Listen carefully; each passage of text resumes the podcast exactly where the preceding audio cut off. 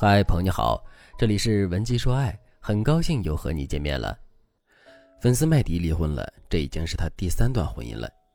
麦迪的第一任老公是大学同学，结婚三年，老公出轨，麦迪当时正在读研，还是果断离婚了。第二任老公是相亲结婚的，在一起十一年之后，感情不和就离婚了。二婚之后，麦迪分了点身家，做生意也做得不错，也算是个小富婆了。之后呢，麦迪就没有再找过对象。直到三年前，麦迪认识了一个小自己五岁的男生，两个人谈恋爱了。这次麦迪真的上头了，他觉得虽然婚恋经验多，但是从来没有一个人能够给他这么幸福的感觉，所以麦迪就和这个男生步入了婚姻。婚后，麦迪给老公的支持还是挺大的，两个人的感情也不错。反正麦迪是挺舍得为老公花钱的，也经常在朋友圈秀恩爱。但最终，这段婚姻只持续了三年，是男人主动提出离婚的。麦迪说：“我不知道做错了什么，我在他身上花的钱也不少，怎么他就跟个白眼狼一样呢？我这么掏心掏肺都感动不了他吗？我真的不理解，他太让我伤心了。”我说句实话，其实，在感情的道路上，男人不会因为一个女人给他花钱而爱上这个女人。注意，我这里说的是爱上，而不是在一起。这不是拜不拜金的问题，而是男人和女人处理情感的思维不一样。在进化心理学里，我们认识到了进化对人类心理的影响。比如在远古时代，女性拥有生育权，她就会选择一个有条件让她抚养孩子的男人，这样她的后代存活率才能得到保障。而男性想要拥有自己的后代，他就会选择更吸引自己、更能为自己诞下健康孩子的女性。这种远古时期就奠定的择偶基础，在几千年后还有余热。到现在，不管女性自身有没有生育意愿，她们还是普遍倾向于安稳、富裕、有能力的男性；男性还是普遍倾向于生育特征明显、具有吸引力的女性。虽然不是所有人的择偶观都是这样，但是这种倾向的确足够普遍，所以部分女性会因为男性展现的一些强大的特质而产生真正的爱慕之情。但是男人基本上不会真的爱上给他花钱的女人，因为这和他的基础择偶思维是不一致的。即使他心安理得的花着你的钱，但是他心里念着的可能是那个更吸引他的人。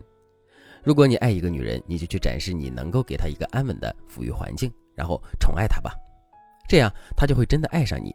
但如果你爱一个男人，去吸引他吧，会让他为你患得患失吧，这样他才会真的爱上你。如果正在听节目的你不知道怎么正确吸引男人，不知道怎么让他为你上头，那你可以添加微信文姬八零，文姬的全拼八零，让我来帮助你实现爱的心愿。第一个技巧，减少目的性。多数为男生付出很多金钱却被抛弃的女生，都是目的性比较强的人。他们的目的就是找到一个对自己真心的人。只要他们遇到一点温暖，就愿意用金钱去换对方的真心。这种一恋爱就想托付自己的恋爱观，会导致你很容易被辜负。如果你是一个很爱为男生付出金钱的女生，你要学会减少想要托付自己的心态。遇到你觉得不错的男生时，不要把自己的目的和底牌那么快的亮出来。流金岁月里说，你一辈子遇到欣赏的、谈得来的、喜欢的那么多人，不是每一个人都可以在一起谈恋爱做夫妻的。有的做了朋友，有的做了同事，有的过了很多年才能见一面，缘分不一样，关系就不一样，享受就好了。越是有钱的单身姐妹，越是恋爱脑的女生，越要去品读这句话：你的人生不需要救命稻草，也不是非他不可。不要把自己托付给任何人，开心简单的和对方相处，就像个老朋友一样，你的魅力才会凸显出来。第二个技巧，提高吸引力。女性提高吸引力最好的办法是以下几个：第一个，外形气质的提升。这部分我们就不展开来说了，大家都知道。第二个，提供情绪价值的能力以及满足自我需求的能力。有了一定阅历之后，我们会发现改变一个人真的很难，所以我们不要老想着把一个完全不合适的人教育成合适的人，也不要老想着改变另外一个人。我们真正要做的是筛选出合适的人，然后再去引导对方，再去适应对方。我们需要知道自己的需求和伴侣的底线是什么。提高情绪价值是我们之前一直就有的课程。提高情绪价值就是改善我们的恋爱观，让我们的心变得从容。然后在这个基础上，我们可以学习一些话术和表达方式、做事方式，让自己的魅力彻底发挥出来。这部分内容因人而异，针对不同的人，我们有不同的提高方案。第三个，表达能力和拒绝他人的能力，这方面的内容展开来说也特别多，我简单给大家提一下。我们想要提高自己的吸引力，最简单的方式就是提高你传情达意的能力。比如看到心仪的人，怎么用眼神释放信号？怎么提高对方追求女生的狩猎感？怎么说话才能让对方更想追求你？怎么拒绝对方，既不伤害对方，还能让对方更加想要和你在一起？这些能力都是可以后天学习的。比如男生跟你要钱，你不想给又不能生硬的拒绝，你该怎么说呢？你可以表达这两点内容。第一点，你很愿意帮助他，你看到他上进，你很开心，证明你没有选错人。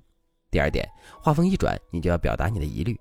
你可以说一约会对方就提借钱，你很不高兴，然后你再看着对方的眼神，如果他不高兴了，那他冷你就冷，他热你就热，千万不要哄对方，这样你就能够看出对方到底是怎么看待你。如果对方意识到这样做不好，反过来讨好你或者是抚慰你，那么你就可以看着你们的情分和他的态度，考虑要不要借这笔钱。总之，你要养成让他捧着你的习惯。如果你想学习更多实用的婚恋技巧，那你可以添加微信。文姬八零，文姬的全拼八零，让我来帮助你成为恋爱中的不败女王。好了，今天的内容就到这里了，感谢您的收听。